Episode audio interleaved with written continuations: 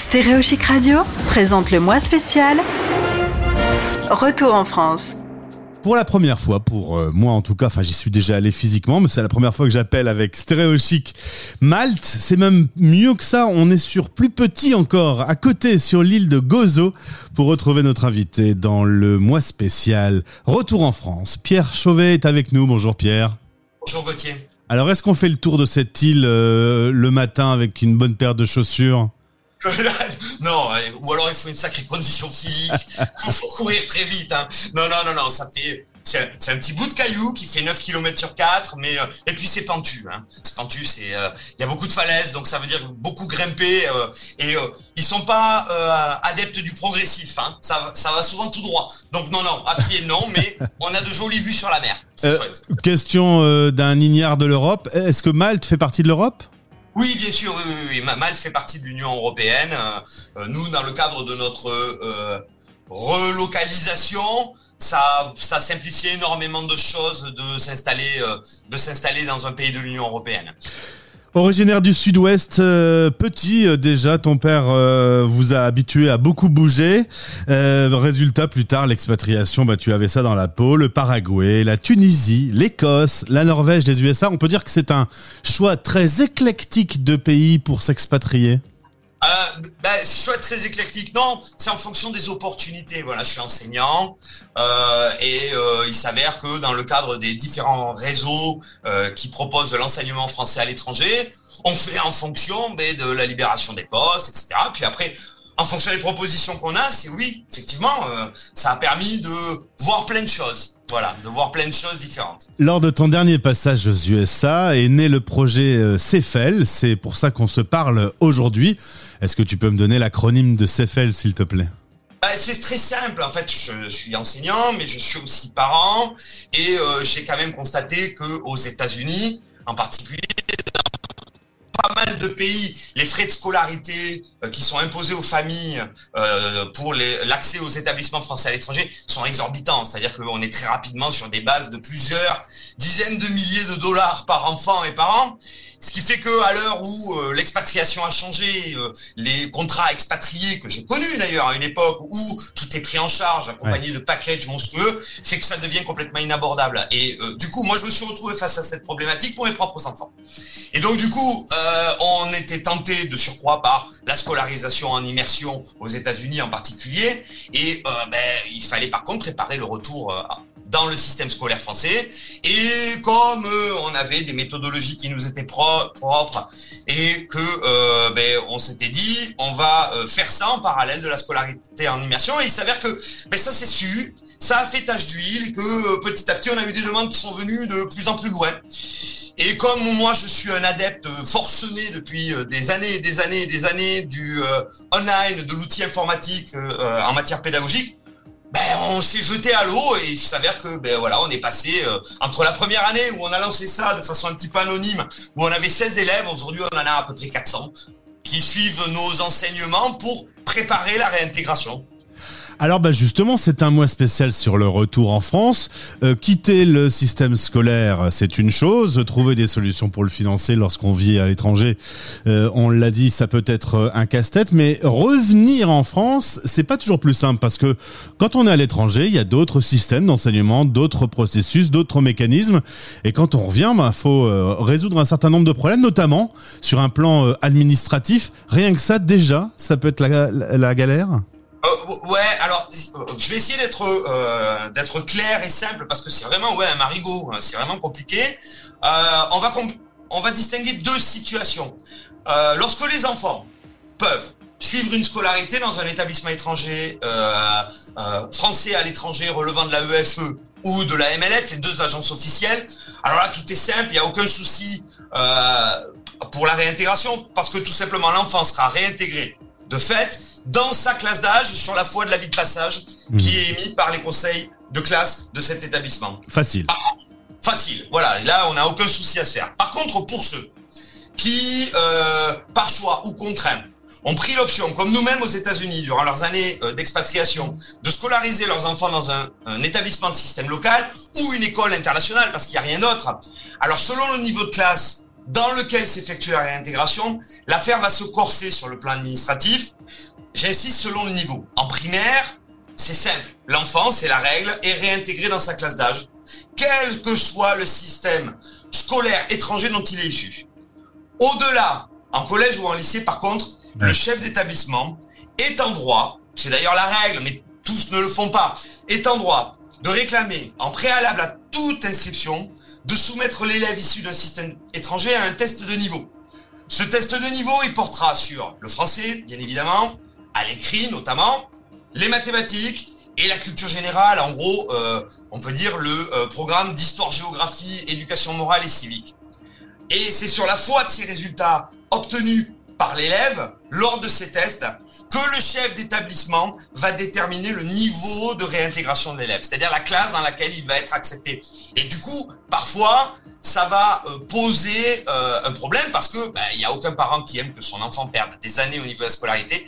Le chef d'établissement est tout à fait en droit de dire non, je ne le prends pas en cinquième, je le prends en sixième, voire en CM2. Alors on peut considérer que quand on a l'âge d'être en cinquième, euh, ça suffit pas. C'est-à-dire l'âge ne suffit pas. C'est entièrement ça. Alors ça, ça, se comprend et ça se justifie. Hein. Il y a, euh, comme tu l'as très bien dit, il y a des différences colossales entre deux systèmes étrangers pour une même matière. Et le chef d'établissement peut légitimement se poser la question de euh, la possibilité pour l'élève de faire face aux attentes de sa classe d'âge.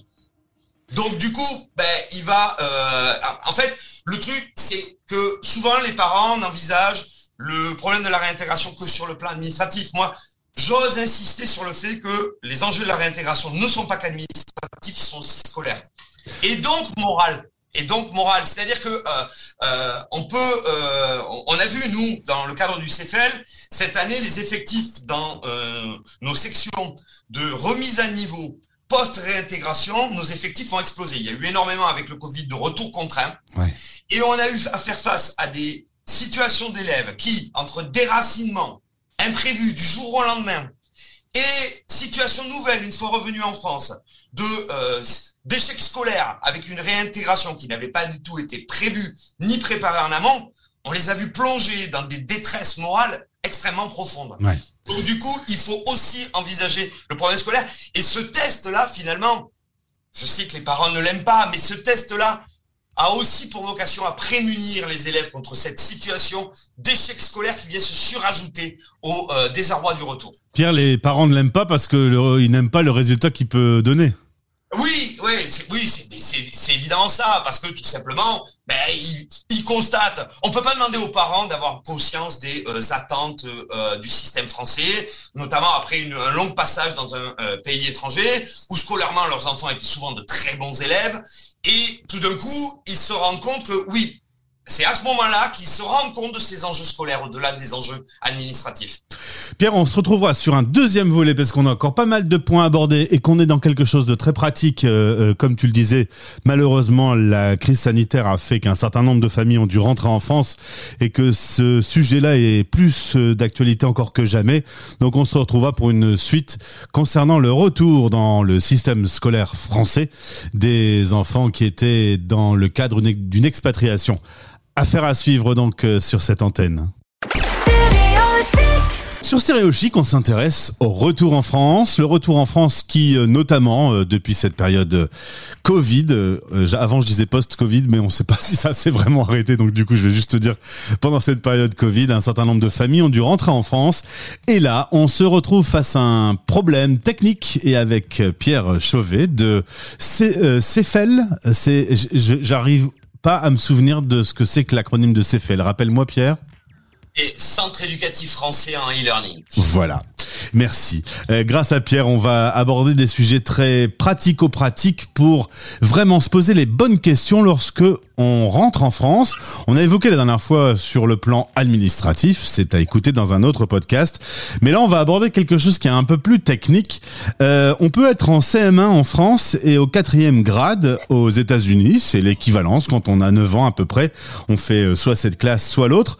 Le problème, c'est qu'on ne fait pas tout à fait la même chose quand on est en CM1 français et en quatrième grade américain. Et c'est là que les choses se corsent parce qu'évidemment, il ne suffit pas d'avoir fait l'année du quatrième grade pour avoir fait une CM1 française. Est-ce que c'est bien résumé, Pierre?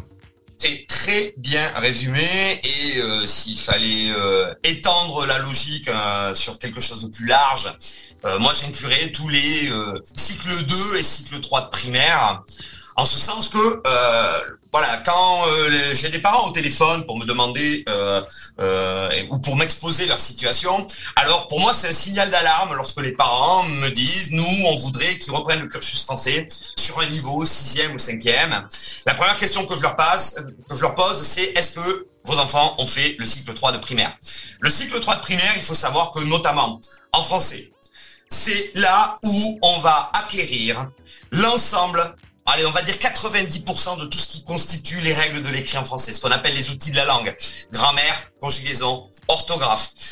Euh, à partir de la fin de ce euh, cycle 3 de primaire, qui s'achève donc fin sixième depuis la dernière réforme des collèges, alors ces points-là, les règles de l'écrit ne feront plus l'objet que de piqûres de rappel, piqûres de rappel très rapides, qui vont plus représenter que la portion congrue des programmes. Ça veut dire que un élève qui fait sa réintégration en sixième ou en cinquième, qui n'a pas acquis ces règles de l'écrit, alors post-réintégration, dans le cadre de son école, il n'aura que très peu l'occasion de faire cet apprentissage-là. Mmh. Et donc, il va y avoir, il va traîner des difficultés à l'écrit extrêmement durable.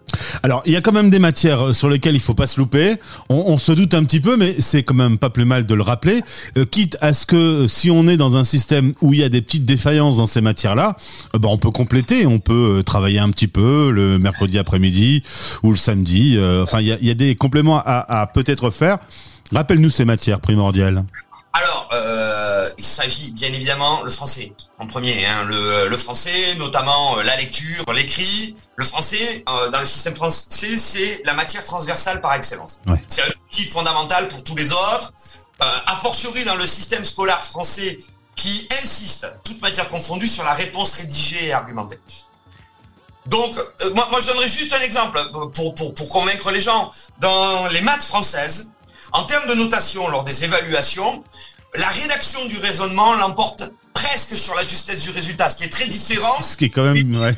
ouais, voilà, ce qui est très différent de ce qui peut se pratiquer dans le système euh, des maths britanniques ou des maths US. Donc, d'ailleurs, euh, au-delà du français, j'ajouterai les mathématiques. Moi, je suis euh, littéraire pur et quand on a lancé le CFL, j'ai été le premier surpris à constater que les maths US, parfois à intituler de leçons équivalents sont à ce point en termes d'attente, de démarche, de contenu éloigné des maths tels qu'on peut les enseigner en France. C'est vraiment...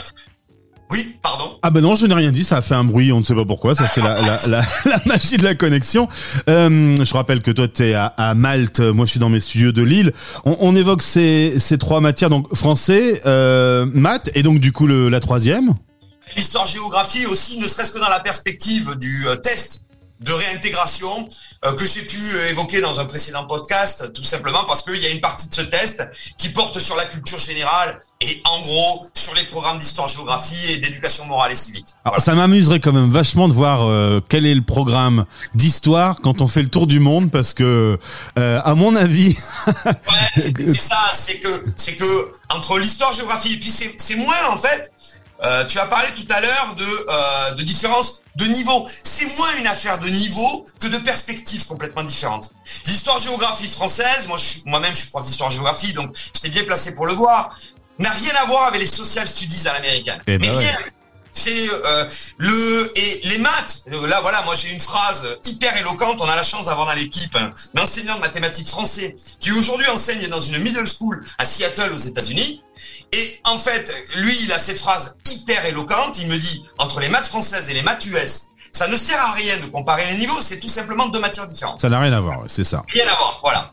Alors, il y a quand même l'enseignement à distance. Euh, on se dit, bon, on va faire un petit peu d'enseignement à distance, comme ça, quand on va rentrer, on va être dans les clous. Là, tu mets une petite alerte aussi. Il y a un petit peu de poids de mesure. Le CNED qui est officiel et euh, les autres qui sont très bons, mais qui ne sont pas officiels.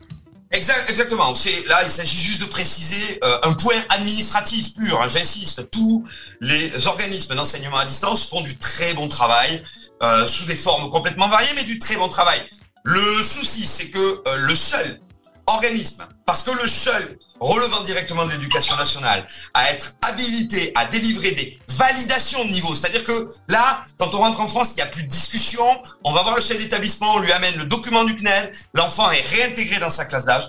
C'est le CNED. C'est le CNED qui propose d'ailleurs un programme dédié aux enfants expatriés scolarisés dans un système étranger, qui s'appelle le programme Scolarité complémentaire internationale, et qui permet de valider ce niveau en parallèle de la scolarisation locale, en ne suivant que les trois matières fondamentales que sont celles que j'ai mentionnées précédemment, le français, les maths et l'histoire-géographie. Bon, en tout cas, c'est très clair. On sent une passion chez toi. Alors attention, les, les élèves, quand ils, quand ils, ils tombent en prof, alors là, ça doit pas rigoler. Hein. Ah ben c'est à eux qu'il faudrait le demander, c'est pas à moi. en tout cas, c'est très intéressant. Évidemment, c'est jamais facile sur une radio quand on aborde un sujet comme ça d'être en même temps euh, précis, exhaustif, euh, sans devoir un peu survoler les différents sujets. Mais on va mettre le lien euh, pour pouvoir entrer en contact avec toi. Si des auditeurs nous écoutent, eh bien, ils peuvent toujours euh, te contacter et évidemment découvrir le CFL par la même occasion. Merci beaucoup Pierre d'avoir répondu à nos questions sur cette antenne. pour résumer, revenir dans le système éducatif, c'est pas non plus finger in the noise. Tu as vu que j'ai un niveau d'anglais tout à fait exceptionnel. Énorme, énorme. Alors là, je suis impressionné. Mais non, non, non, non. Ouais, c'est pas, c'est pas simple. Et il euh, j'insiste sur cette double problématique qui est à la fois administrative et scolaire. Il y a des, voilà, c'est pour moi la réintégration quand on est euh, expatrié à l'étranger et notamment que euh, on met ses enfants dans le système local, c'est vraiment quelque chose qui soit s'envisager dès le premier jour. C'est bien noté. Merci beaucoup euh, pour euh, cette énergie et pour cette précision. Pierre, au plaisir de te retrouver. Je te laisse profiter de ta soirée. Alors, tu me disais, pour la petite histoire, on enregistre cette interview parce que toi, tu travailles avec beaucoup euh, d'étudiants qui sont en Amérique et donc tu as tendance à commencer ta journée très très tard. Voilà, ma journée vient de commencer. Voilà. Très bien. Alors qu'on est d'accord que le soleil, lui, vient de se coucher pour toi. Exactement. Exactement. À bientôt sur l'antenne de Stéréo Pierre. Merci. Le mois spécial Retour en France. Une série de podcasts avec des témoignages et des conseils d'experts pour faciliter votre retour en France après une expatriation. À écouter sur stéréochic.fr et sur toutes les plateformes habituelles.